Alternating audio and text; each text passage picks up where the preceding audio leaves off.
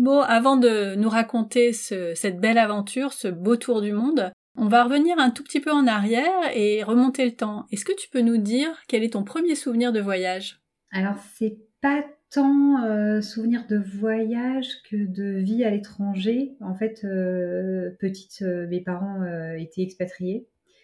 Et à l'âge de 5 ans, en fait, on est parti vivre en Guinée équatoriale, en Afrique.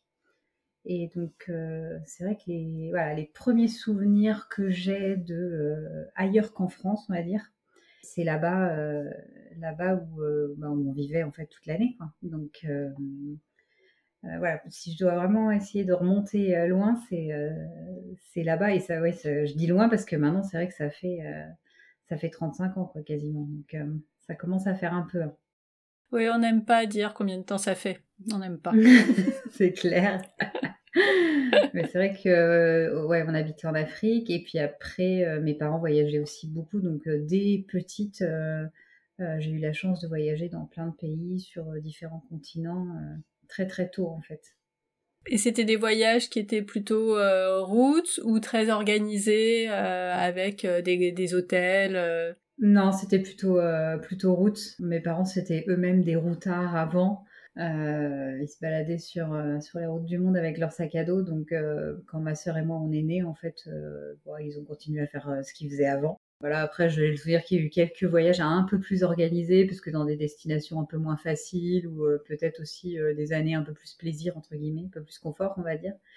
Mais euh, globalement, c'était très, c'était très route. Puis à l'époque, il n'y avait pas Internet, il n'y avait pas les outils qu'on a aujourd'hui, qui facilitent quand même un peu la logistique et l'orga. Donc, on partait vraiment avec, les sacs à dos et on allait taper à la porte des hôtels en arrivant pour savoir euh, si on pouvait dormir là ce soir.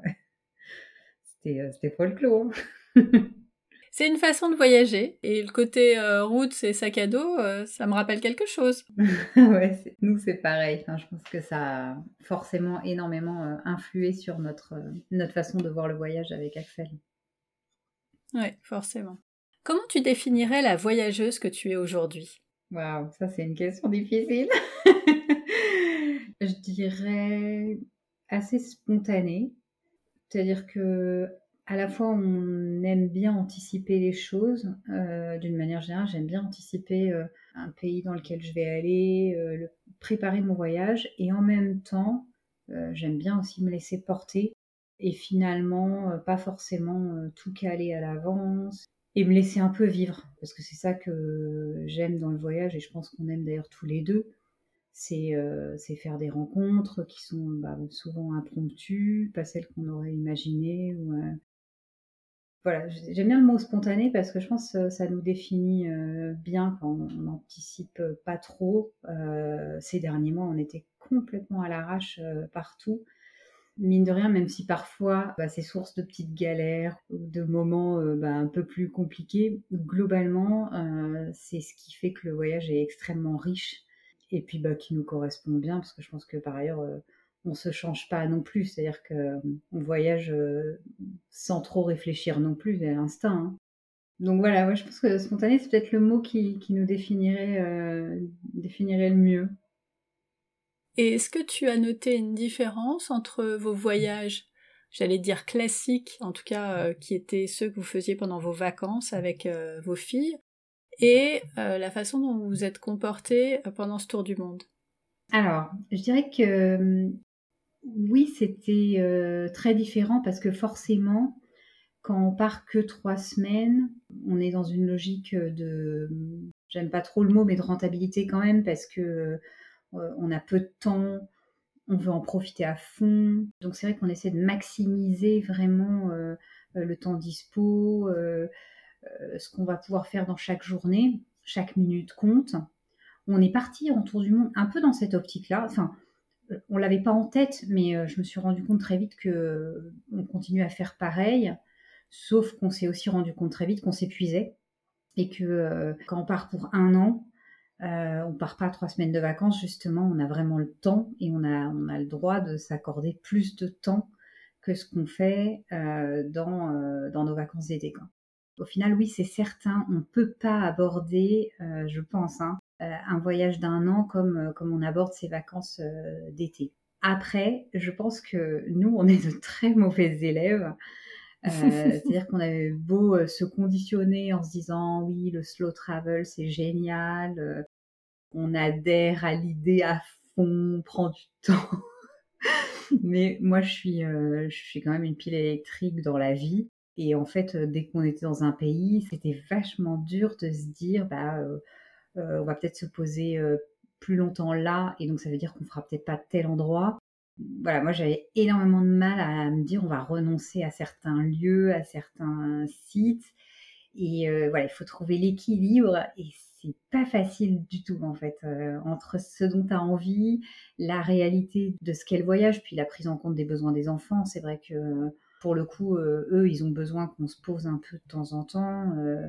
Et donc, ouais, il y a, y a, une différence majeure entre les deux types de voyages et en même temps qui est pas toujours facile à appréhender et à mettre en pratique réellement dans, dans ton organisation. Eh oui, il faut faire des choix.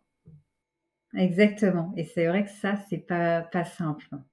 Bon, je pense que vous avez vu euh, tellement de choses en un an que euh, si, euh, si vous faites le compte de ce que vous avez vu versus ce à quoi vous avez dû renoncer, la balance, elle doit être positive. Oui, oui, clairement. En fait, avec le recul, ça paraît une évidence qu'il vaut mieux prendre son temps. Mais quand tu es dedans, c'est moins évident et puis, euh, je dirais que s'ajoute à ça une sorte de, je sais pas quel est mon terme, peut-être euh, de compétition aussi un peu générée par les réseaux sociaux, par euh, les blogs, par cette espèce de mise en avant du voyage un peu partout autour de nous, je trouve. Et bah, si tu es au Pérou, c'est pas concevable que tu visites pas la zone de Huaraz, de la vallée des Incas. Et donc c'est pas évident aussi de se détacher de ça, une forme du regard des autres, hein, euh, quelque part, très véhiculé par, euh, et notamment Instagram d'ailleurs. Hein. Euh, je pense que ça joue, ça joue un petit peu.